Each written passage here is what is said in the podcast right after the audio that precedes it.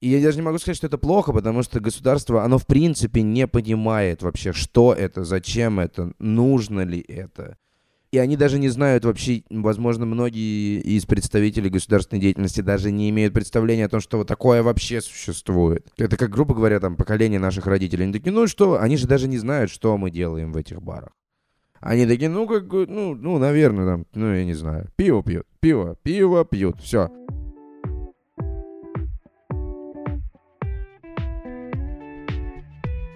Привет, меня зовут Макс Сергеев, и это подкаст «Весьма наслышано». Подкаст о тех, кто любит музыку. В каждом выпуске я общаюсь с приглашенными гостями, музыкантами, блогерами, промоутерами и другими деятелями. Узнаю об их музыкальных предпочтениях и раскрываю гостей с новых сторон. Стоит отметить, что гости будут очень разные и не обязательно связаны с музыкой, но зато с хорошим вкусом. Также в каждом выпуске гости делятся своими рекомендациями для слушателей, три альбома, которые им понравились за последнее время.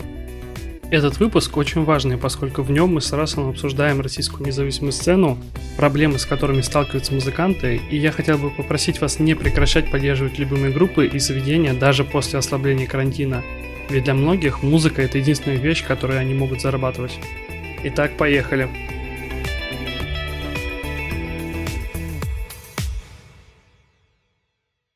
Сегодня у меня в гостях Рассел Рахман, арт-директор бара Punk Fiction, фронтмен группы «Спасибо» и секс-символ России. Yeah. Рассел, привет. Привет.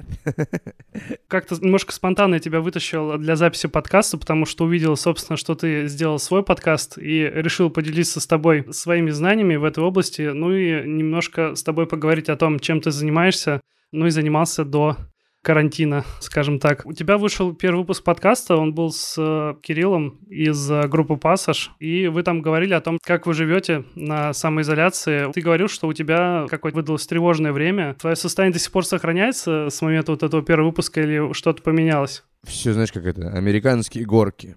То есть в плане настроения у меня еще есть соответствующее усугубляющее психологическое расстройство. И поэтому, да, у меня американские горки из грязи в князи. То есть то все супер хорошо, то все супер плохо. Ну, не то чтобы тревожное, но такое, типа, неопределенность, конечно, немножечко давит, но в целом бывает и очень хорошо. В целом я достаточно спокоен, просто бывает плохое настроение очень. Я, насколько знаю, у вас эта вся самоизоляция, весь этот коронавирус, он э, полностью отменил ваш тур, который должен был быть с группой «Спасибо». Я так понимаю, что туры для групп в наше время, ну, это такой основной источник дохода, заработав на котором ты можешь какое-то время жить нормально и не думать о том, что тебе нужна какая-то работа. На тебя эта отмена тура очень сильно повлияла? Ну, у меня нет. Э, в плане финансового состояния отмена тура на меня не, не очень сильно повлияла, потому что группа «Спасибо» зарабатывает на группу. То есть на выживание, на пропитание мы бы не смогли жить на те средства, которые зарабатывает группа. Ну, то есть в России все очень сложно с этим, в том плане, что из гитарных групп, я думаю, группы, способные существовать на те деньги, которые они зарабатывают, это только там из мне знакомых, наверное, только группа «Пассаж». И не сказать, что это какая-то роскошная жизнь у ребят, но вот только они могут себе позволить, наверное, из всего моего окружения заниматься только лишь музыкой. Остальным приходится работать, потому что мы в регионах собираем в лучшем случае человек 100. Если элементарная математика, то там дешевле билеты 100 человек по 300 рублей за вычетом всех трат и разделить на дорогу все траты и всю группу. В общем, да, тур бы нас не прокормил, но я потерял всю жизнедеятельность в моем случае. Ну, то есть, типа, бар закрылся, чем ты тогда занимаешься, соответственно, дома? И ты, кстати, если что, ты первый музыкант, который у меня есть в подкасте. Выпуск с тобой выйдет, наверное, где-то недели через три.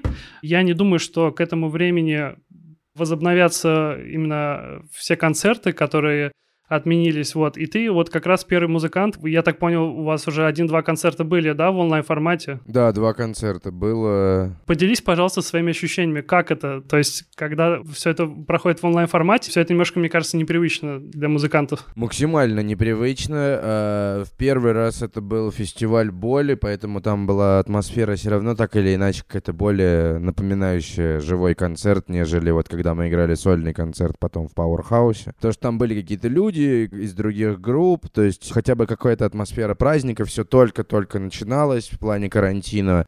Все на жутком нервике были, э, в полной неопределенности, все деятели музыкальной индустрии, поэтому какой-то такой общий невроз превратился в общий праздник. И на этом мы, возможно, как-то типа выехали в плане эмоционально, потому что для нас огромное значение ну, на живых выступлениях имеет значение вот отдача от зала, потому что у нас это такая коллективная свистопляска. Когда мы играли в Powerhouse, там было значительно меньше персонала, людей, и уже такое подзамороженное состояние карантина, то есть тот момент, когда все просмотры начали падать, везде, то есть уже когда интернет надоел. Там было еще сложнее, потому что мы одни, нет ощущения вот этого праздника. Было достаточно тяжело раскочегарить всю эту машину. Но мне кажется, мы справились. В целом я доволен, это как бы лучше, чем ничего, но значительно хуже и непривычнее, чем концерты с живой публикой. Технически это удобнее. То есть э, в нашем случае особенно технически это удобнее, потому что ты спокойнее отстраиваешь звук, и никто не лазит на сцену, не бьет тебе микрофоном по зубам, не ломает твои примочки,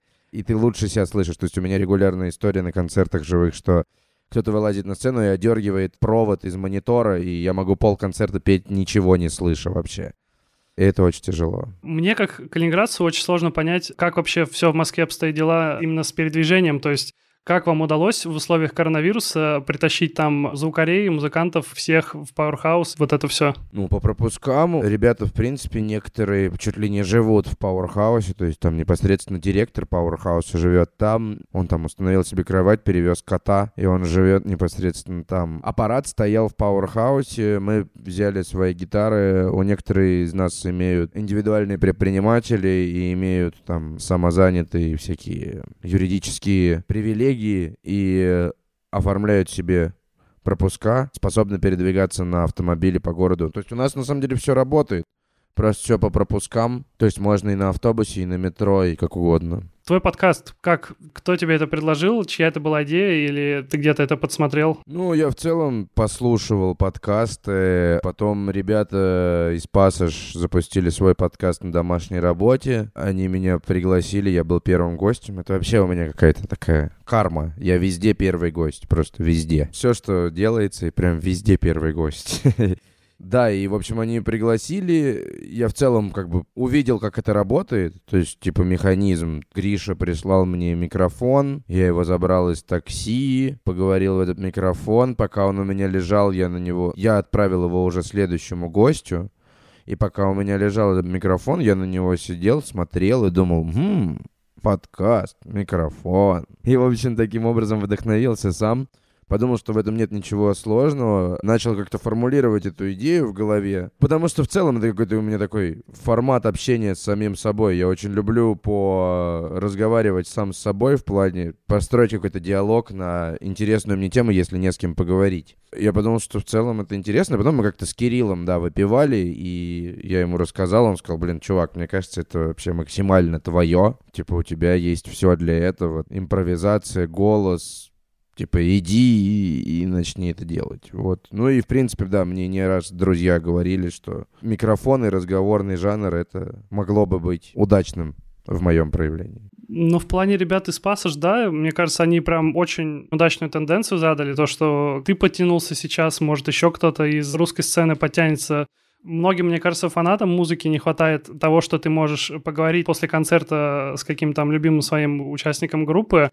а тут ты слышишь, как э, он там рассуждает о каких-то вещах, которые тебе, в принципе, близки, и это как тебя еще больше сближает с этим человеком. Ну да, согласен. По поводу импровизации, ты упомянул такое слово. Я, когда готовился к нашему сегодняшнему созвону, я узнал, что ты учился на актерском. Угу. Расскажи об этом поподробнее, пожалуйста. Я, когда заканчивал школу, в 2006 году я ездил в лагерь «Киноежик». И туда приезжал театр. Я поступил в этот театр. Ну, то есть я там заменил, в, пока мы были в лагере, одного актера, сыграл в поступил в этот театр по приезду в Москву.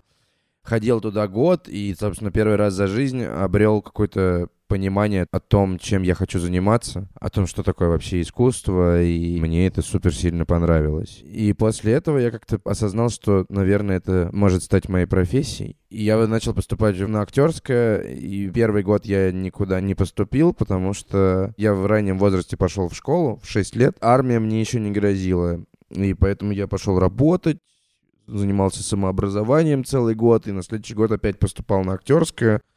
Не поступил никуда там в э, институты первого эшелона, в ГИК, МХАТ, ГИТИС и так далее, но мне позвонили из ГИТИСа после вступительных экзаменов и сказали, что вот профессор из ГИТИСа, у нее есть свой курс в другом вузе, и меня пригласили туда, и сразу на второй курс. То есть они говорят, то есть там уже второй курс, но ничего, мы вас подтянем, и все такое. И я такой, о, круто, давайте. То есть там вроде еще не очень дорого. И я пошел туда, ну и проучился там полгода, почти не ходил, потому что я примерно сразу заподозрил, что это не мое. Как бы это такая профессия, в которой нету ничего, кроме актерства. Для меня это было слишком... Ну, то есть, типа, это не то, чему я готов был посвятить жизнь вот в таком количестве. То есть там люди маньячат конкретно на эту профессию и находятся... То есть мы приходили к 7 утра в университет и уходили в 11 вечера. И дома еще надо было что-то сделать, и пока ты едешь домой, ты еще осмысливаешь какие-то свои этюды, домашние задания. То есть ты как бы в профессии полностью. И, в общем, я как пришел на сессию, сдал экзамен на 5 по литературе, поговорил с мастером, она сказала, что окей, во втором семестре там подтянешься, там меня жестко прессанули, но я как бы все. Дальше я уже не пошел, и я ушел из университета. И больше не возвращался к актерству никогда. Я тебя понимаю. Я потому что выучился на экономиста. Я учился 4 года в бакалавр, вот. И я по этой специальности вообще ни разу не работал. Я не знаю, как так вышло, но на втором, по-моему, курсе я устроился работать в Макдак.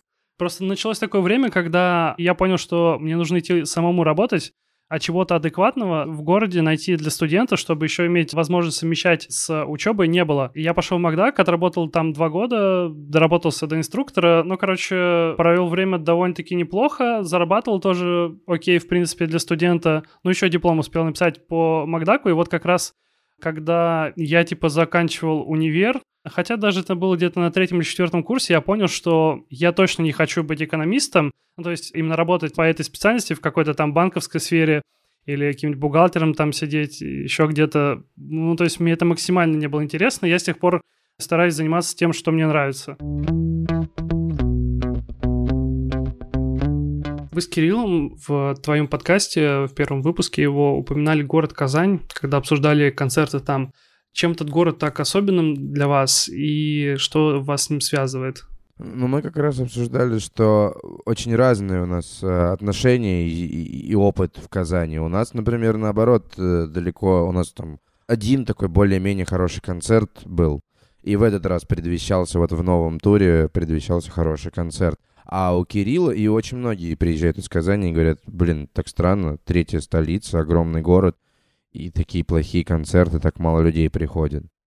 А у Кирилла как раз-таки всегда все хорошо. У него, типа, у Пассаж там дофига людей приходит, и все супер классно. Окей, okay, а если кроме Казани есть какие-то еще города, которые вот за все время существования вашей группы и ваших туров по России чем-то запомнились? Ну, у нас Москва лучше всего, потом Питер, а так в Саратове всегда самые бодрые люди. Ну, то есть там может не всегда прийти там очень много людей, но ощущение будет, что зал битком потому что они очень-очень активные и такие все на хардкор как будто заряженные. И, в общем, в Саратове все концерты были супер классные. В Нижнем Новгороде, но в Нижнем Новгороде раньше были какие-то особенные концерты, поэтому ожидания типа супер завышенные, но в целом как бы концерты очень-очень-очень хорошие, просто не всегда, возможно, людей хватает угорать на протяжении всего сета, потому что у нас очень долгие сеты. Я замечал по твоему инстаграму, что ты ездишь часто на офф в Польшу. Да. Ты в этом году собирался поехать? У тебя были какие-то планы? Да. Угу. А он уже отменился? Вы как там, сдали билеты? Я еще не покупал билет, э, но мне кажется, что отменится. Я не знаю, но я почти уверен. Ну, то есть, в смысле, сейчас, сейчас будет переноситься на осень, но я не знаю, я не питаю каких-то надежд, что в этом году мы вернемся к обычной жизни. Я думаю, что в плане массовых мероприятий какой-то обычной вот жизни, к которой мы привыкли до карантина, мы вернемся только в следующем году. Я думаю, что пока не появится вакцина, ну, я не вижу никаких причин для того, чтобы снимать. Ну, то есть, по сути, надо либо переболеть всему миру, то есть, ну, наверное, за год мы успеем все переболеть, либо ждать вакцину, потому что, ну, какого-то другого средства нету. Как я уже упомянул в начале подкаста, ты работаешь арт-директором в баре Punk Fiction. Тебе вот как арт-директору были видны какие-то проблемы российской концертной индустрии?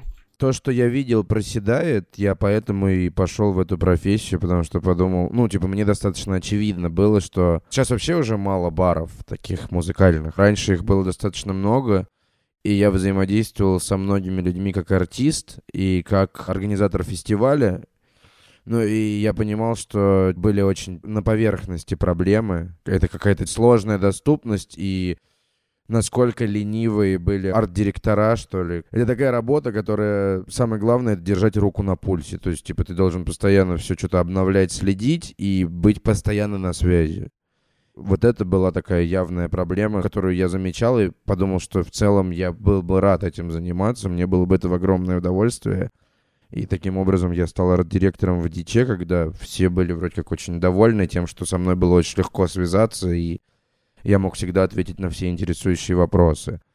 Нет, я не думаю, что у клубной индустрии есть какая-то проблема. Хотелось бы, наверное, чтобы туда приходило больше денег, э, каких-то, знаешь... Больше поддержки со стороны государства? Было бы здорово, если бы, конечно. Но это такая просто, знаешь, в современной действительности тяжело об этом рассуждать, потому что это немножко отдает сказкой какой-то. То есть, действительно, вот как мы обсуждали с Кириллом, государство совершенно не заинтересовано в культуре, она не понимает просто элементарно, в чем его выгода. Она даже об этом не думает. И это, конечно, очень печальная история, потому что заниматься культурой — это действительно общевыгодное дело. То есть там на примере того же фестиваля ОФ можно легко об этом судить. То есть это Котовица — это даже сильно меньше, чем Саранск, мне кажется. То есть это вообще деревня такая, ну, по российским меркам. Районный центр. И в него приезжают люди со всех стран и там из далекого зарубежа. И у людей есть культурный досуг, это увеличивает какое-то культурное отношение, социальные связи между людьми. Это дает элементарно людям, жителям этого города работу. И все это делается за счет вкладов в культуру конечно же, потому что там, ну, типа, лайнап зверский абсолютно. Если это перекладывать на российскую действительность, вот если бы был такой фестиваль, где мы могли бы увидеть там Сандеркета и Юнглина в лайнапе, и он проходил бы в городе Рязань, и на это давали бы деньги рязанское правительство в какой-то степени, тогда приехали бы как минимум все СНГ. И это был бы такой огромный прирост денег, и это было бы примерно тысяча рабочих мест, для рязанских граждан. То есть, ну, это огромный приток денег. Вот какие-то такие вещи. Ты как раз начал рассказывать, я вспомнил этот случай. У нас в Калининграде особо никогда не было каких-то огромных фестивалей. У нас тут проходит каждый год джазовый фестиваль, но он такой джазовый относительно, то есть там могут и какой-то фанк завести, и джаз, и какой-то хип-хоп даже. Но у нас одно время пытались тут провести фестиваль Кубана. Они переезжали как-то к нам на один год. Год этот был неудачным. Они хотели провести у нас его в поселке Янтарный. Он у нас такой курортный, там есть э, чистый пляж, который уже несколько лет подряд награждается голубым флагом. Это награда, которую присуждают тем пляжам, которые гарантируют чистоту пляжа, море и, собственно, развитую инфраструктуру. Когда начали ресерчить и обрабатывать всю эту тему, окей ли там будет проводить или нет, все это начали согласовывать. В итоге все закончилось тем, что мое предположение, что кому-то не дали откат, чтобы спокойно просто провести этот фестиваль, и фестиваль не стали проводить под прикрытием того, что у нас в области недостаточно полицейских, чтобы обеспечить безопасность этого фестиваля. Поэтому у нас в Калининграде организовать что-то прям слишком массовое, ну, такого нет. У нас есть фестиваль называется Кинрок. Может быть, он где-то за пределами Калининграда известен. Но, в общем, такой фестиваль, на котором, чтобы местным группам поиграть, нужно еще и платить. Ой, печальная история. Кстати, еще по поводу онлайн-концертов, не знаю, когда все это началось, мне они надоели примерно вот в первую неделю. Ну, то есть я тоже привык каждое лето ездить на фестивали. Когда ты просто смотришь в экран, ну, окей, знаешь, раньше это было какое-то диковинка, типа, о, там твой любимый артист запустил э, трансляцию в Инстаграме, что он там нам расскажет, споет, может, какие-то каверы. А сейчас это делают каждую неделю, каждый день, и перестало быть чем-то особенным. Вот. Ну и, конечно, как раз вот ты рассказал в своих впечатлениях о том, что совсем нет тех ощущений, как на живых концертах, то же самое и вот у меня, как у слушателя, я вот это немножко чем-то фальшивым попахивает, то есть я в это немножко не верю. Ну, это потому что как культурная опция это действительно фальш. Это не должно называться концерт вообще, на мой взгляд. Онлайн не решает это. Это какой-то другой концерт, у него есть определенный свод правил. Каждый концерт отличается индивидуален, онлайн-концерт не отличается он э, может быть отличаться на экране, он может быть отличаться перформансом артиста, он может быть отличаться внешним фоном и так далее, звуком. Но в твоем личном переживании он не отличается. Ты как сидел перед монитором, так и сидишь. Ну, ты, допустим, можешь пить водку, пиво, у тебя опций достаточно, а на концертах как бы живое присутствие, это каждый раз новое переживание, потому что ты по-разному себя проявляешь, как слушатель. Тут недавно, кстати, проходил, может быть, ты видел новость о том, что был целый лайнап из групп, которые устраивали фестиваль в Майнкрафте. Да. К сожалению, не попал, я был занят работой. Я хотел попасть на IDLES. Я потом посмотрел запись, и тоже была фальшивка в том, что они не играли там хотя бы в микрофон банально, там просто была запись концерта, и какие-то чуваки там бегали по сцене, ну и кто-то прыгал, слэмился, то есть на ютубе это все есть, можно посмотреть. У нас, кстати, Punk Fiction, типа кто-то сделал в Майнкрафте Punk Fiction, и ребята устроили там концерт, там были группы, все чуваки тусили, было очень мило и круто. Но это пока что все симуляторы. То есть, ну, типа, это все весело и круто, но абсолютно понятно, что это очень быстро надоедает. Потому что, как бы, приходя в бар, ты каждый раз не знаешь, чем это закончится. Типа ты реально с кем ты уйдешь, куда ты уйдешь, уйдешь ли ты вообще, как выступит артист. А здесь все достаточно предсказуемо. То есть единственное, что тебя может удивить, это «О, они переаранжировали свою песню», а это же вроде как не всегда у всех любимое. Все же, наоборот, любят часто там, чтобы было похоже на оригинал. В плане аранжировок у меня был разочарование то, что я был три раза на Тайм Импала, и все три раза они играли вот как будто просто врубили фанеру, постучали там по струнам, по клавишам, вот это все. Ну, то есть никакого отхода от изначального какого-то трека не было, и я немножко разочарован. У них крутое там шоу, крутой свет, от концерта ожидаешь чего-то особенного. Да, мне кажется, что как бы Кевин Паркер всей своей карьеры и показал, насколько у него эстрадное самосознание. Это не хорошо, не плохо, просто это на, на любителя. Кто-то, знаешь, я, я думаю, что та аудитория, к которой он в итоге и пришел, ту музыку, которую он делает сейчас, это, типа, она будет в восторге от того, что все тютелька в тютельку. Он от эстетизма ушел к э, такой эстраде, хотя начинал как бы с абсолютно эстетской такой истории. У вас в прошлом году осенью выходил одноименный альбом, и в материале Артема Макарского ты очень подробно рассказал о том, как писался альбом, и также о своих переживаниях и чувствах. Что-то изменилось именно в твоем эмоциональном состоянии? Стало ли тебе спокойнее? И как ты себя чувствуешь вообще сейчас? Да нет, на самом деле, как будто ничего особо-то и не изменилось. Тяжело отразить то состояние, вспомнить, как оно было. Тогда был, конечно, сильно тревожнее, потому что, но при этом я уже заходил на вот свое нынешнее состояние какое-то более благоприятное, потому что я отрефлексировал уже все свои тяжелые переживания в альбом.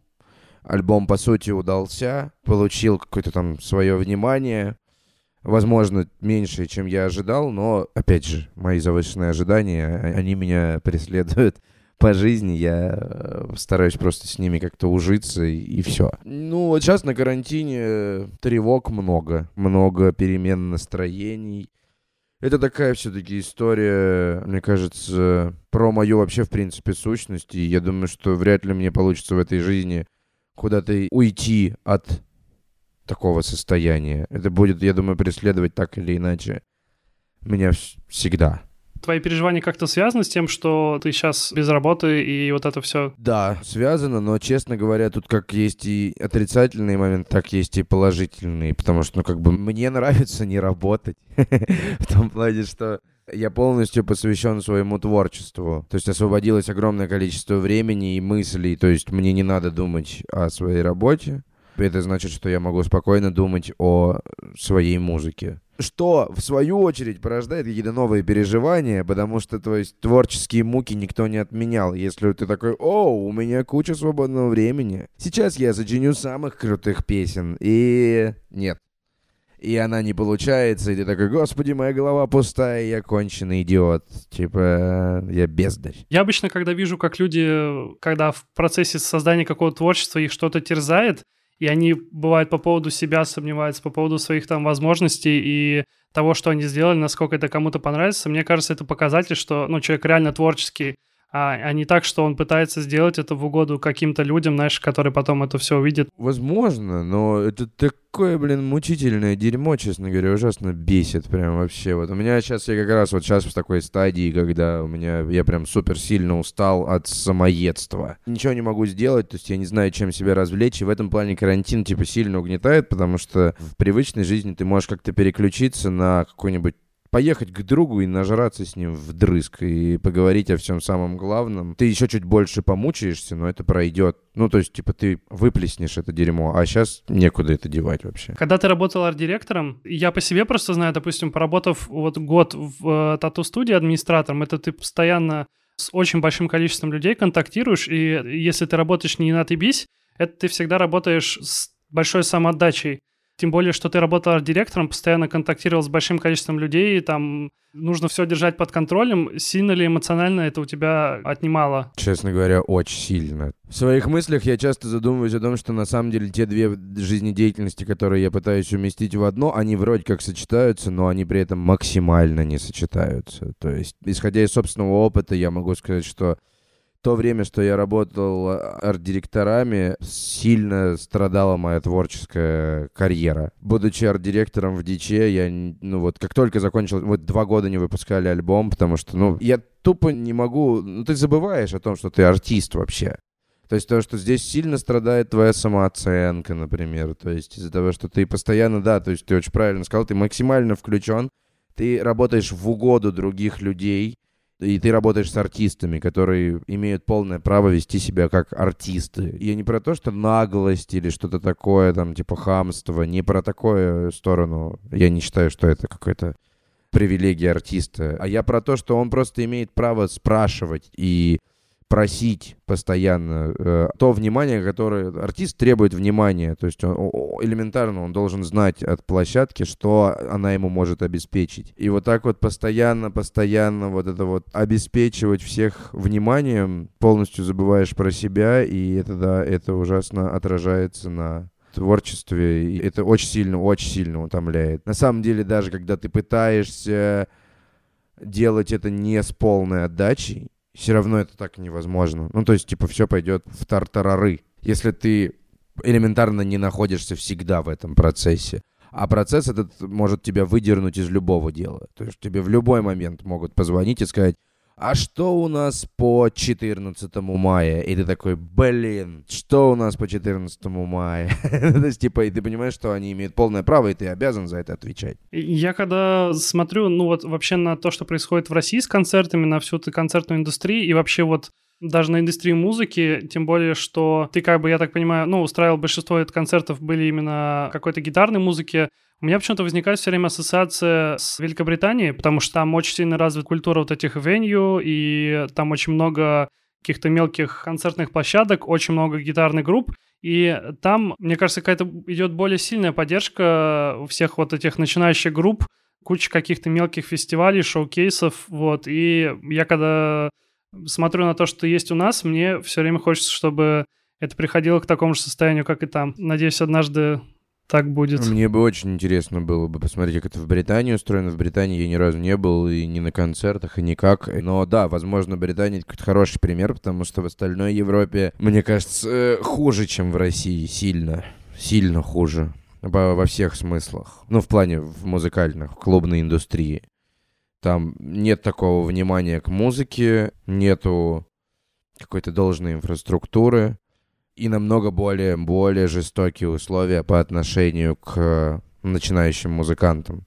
На самом деле в России там в отношении вообще барно-клубная культура одна из самых демократичных в мире, на мой взгляд. Проблема еще в том, что у нас, ну вот, как мы уже говорили, да, с тобой, то, что государство заинтересовано скорее в тех артистах, которые приносят деньги, а вот именно в каком-то андерграунде, в малоизвестных группах никто не заинтересован, потому что от них денег нету, как бы это все нестабильно, и правильно, зачем это все поддерживать? Лучше мы будем вот эту забальзамированную всю эту эстраду постоянно крутить и отдавать всю поддержку ей. Маленькие клубы и бары, и маленькие группы, и это все и есть тот пласт культуры, который, собственно, и формирует современность, на мой взгляд.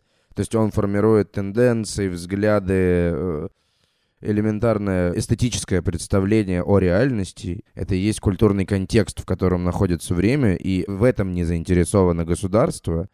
И я даже не могу сказать, что это плохо, потому что государство, оно в принципе не понимает вообще, что это, зачем это, нужно ли это. И они даже не знают вообще, возможно, многие из представителей государственной деятельности даже не имеют представления о том, что вот такое вообще существует. Это как, грубо говоря, там, поколение наших родителей. Они такие, ну что, они же даже не знают, что мы делаем в этих барах.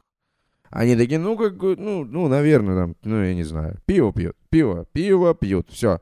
Мне кажется, что речь о том, что они не заинтересованы, и поэтому, где вот мы видим на примерах, где там вот в той же Британии в это вкладывается государство, и человек занимаясь, собирая 50 человек, может считать себя музыкантом и продолжать заниматься своей деятельностью, развивать, и все понимают, зачем это нужно, у этого есть свое место в обществе. Это очень важная фигня. Но, с другой стороны, у нас точно так же это не замечают и не представляют, и не видят, и это хорошо в контексте российской действительности.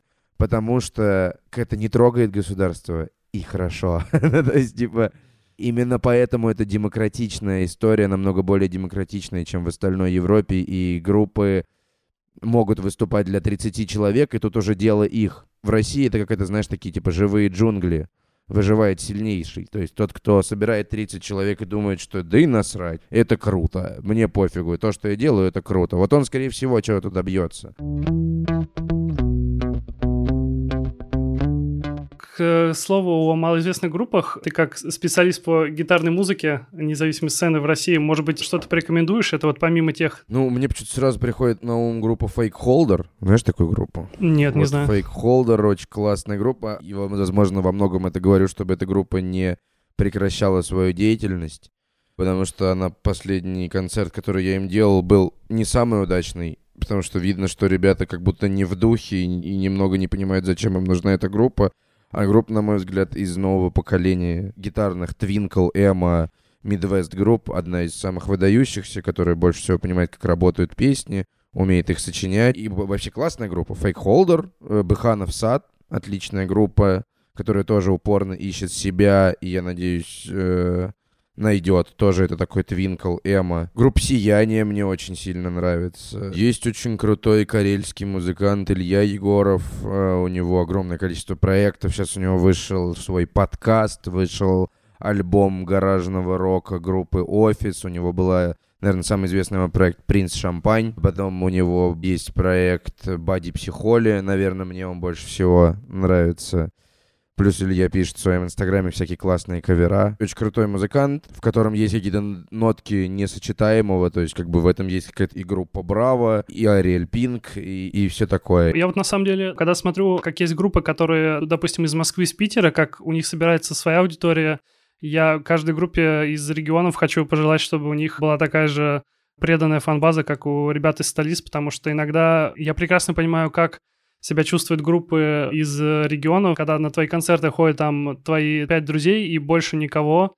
Хотелось бы, чтобы было, конечно, больше поддержки со стороны ну, других людей. В регионах тоже очень круто люди кооперируются в огромной... Ну, то есть, типа, когда они, знаешь, типа, собирают какую-то свою тусовку, переходят из группы в группу и играют там все везде. На самом деле в регионах, да, стоит про региональные группы какие-то сказать. Я все говорю в основном про Сияние — это переехавшая, как, ну, то есть, типа, образовавшаяся в Питере группа из некоторых переехавших. Блин, вот у нас в этом туре должно было быть э, почти в каждом городе шикарные дружеские встречи с группами, которые нам очень нравятся.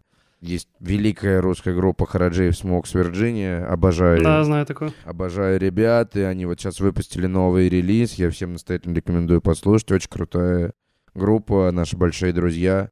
Потом мы должны были играть э, в Екатеринбурге с, я так понял, временно взявшей паузу группой «Пекинский велосипед». Просто шикарная группа, замечательная. Тоже такой Midwest, Twinkle, Эмма.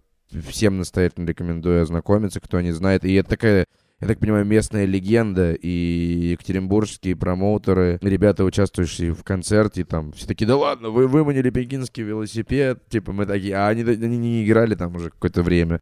В Перми с нами должна была быть очень стилевая группа Hope Lake, Очень классно. И, в общем, не знаю, у нас должен был быть реально шикарный тур.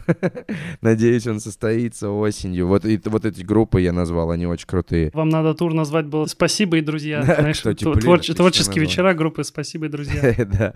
Еще я очень люблю питерскую группу «Забыл повзрослеть», которая тоже на каком-то уже бессрочном отпуске. Из-за этого я очень сильно грущу, потому что это замечательная группа, которая, мне кажется, была прям на пороге своей большой популярности и успешного процветания и исчезла. Я не понял, почему и куда. Рассел, теперь наконец-то я попрошу тебя порекомендовать три альбома для наших слушателей. Блин, ну я вот э, за время карантина почти вообще не слушаю музыку, и вот только сейчас ко мне пришло осознание того, что это еще какое-то время продлится, и как бы, ну, надо привыкать жить с тем, что сейчас есть, и какие-то из-за этого запускаются режимы повседневности.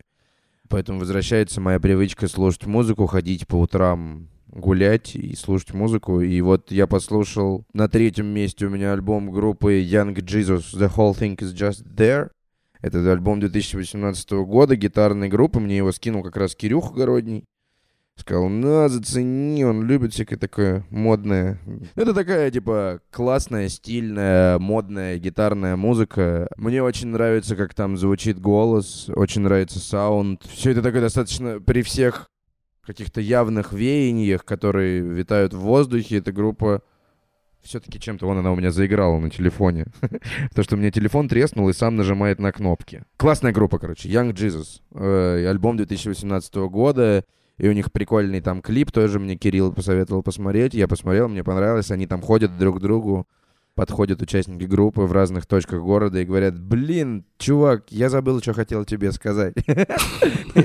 И уходят дальше. Очень жизненные клипы, да. Да, и они так вот путешествуют по своему городу. Очень, очень прикольная группа. На втором месте я послушал, ну, как бы я слушал, но раз слушал последний альбом Кинга Крула, и так совпало, что я хожу по утрам гулять, я очень поздно стал ложиться спать. Ну, я и так всегда поздно ложился спать, но сейчас прям совсем. А куда ты ходишь, на кухню? Нет, я хожу пешком один, просто по утрам никого нету. И я сейчас переехал к маме, потому что мне нечем платить за съемную квартиру. И переехал к маме на родном райончике. Исследую просто во всех направлениях. Безумно кайфую от этого по утрам, все цветет, пахнет, очень круто, никого нету. Я хожу там на всякие железнодорожные станции, на мосты. И в какой-то из таких дней, вот сейчас в Москве очень холодно, сейчас плюс 8 градусов, это просто жутко холодно. Все время идет дождь. В какой-то из таких дней я включил альбом Man Alive Кинга Крула, вот этот свеженький. Блин, и мне очень-очень сильно понравилось, особенно под дождем, полностью в тучном небе. Пфф, вообще супер круто. Кинг Крул, конечно. Я на самом деле, если честно, ожидал, что получится вообще что-то другое, потому что он женился, у него родился ребенок, и я вот, ну, прям ожидал, что это на него как-то повлияет, но... Что он вернется к тому, что он, с чего он начинал? Нет, может быть, когда человек, может быть, становится отцом и родителем, в его сознании что-то меняется, ну, то есть я не думаю, чтобы он там начал делать какой-нибудь э, bedroom поп там про то, как э, классно укладывать ребенка спать или пеленать его, вот, но в музыкальном плане что-то бы поменялось, но музыка стала бы не такой тревожный, как раньше. Тем более, да, мне кажется, что это даже, типа, если о, на УЗ еще как-то есть какой-то флер такой романтический в этой всей печальке, то здесь прям такой прям печальный-печальный альбом, очень серый такой. Я не знаю, он какой-то типа супер грузит, на самом деле, очень грузит.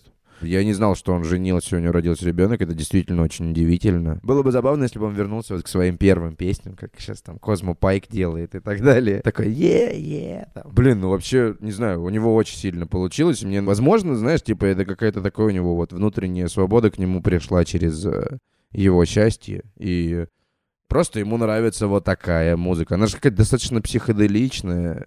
Это какой-то вообще у меня ассоциативно это было, ну, типа, это реально какая-то супер британская история такая. Какой-то вот очень трип-хоп, мне показалось.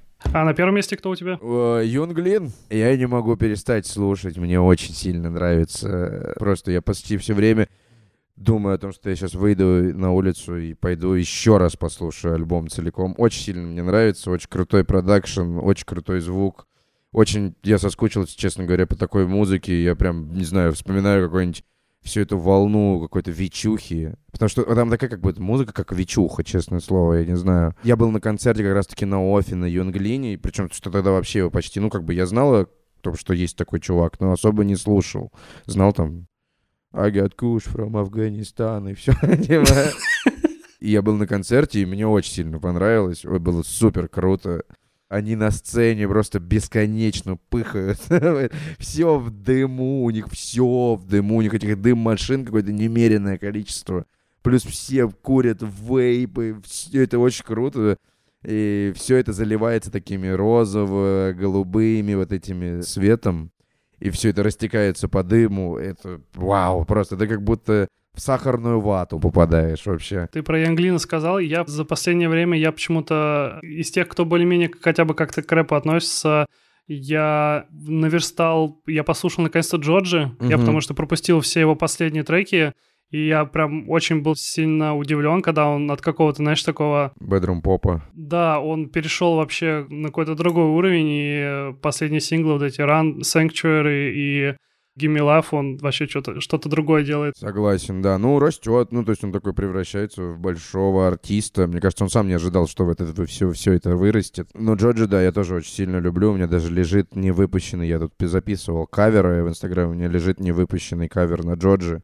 Не знаю, выпущу я его или нет. Да, и вот Юнг Лин, конечно, я очень соскучился по такому музыке, потому что это такой, как бы, знаешь, есть такие вот рэперы, которые, они, они же не рэперы. То есть он чувак очень широких взглядов и... Этот парень был из тех, кто просто любит жить. Кто просто любит Блэк.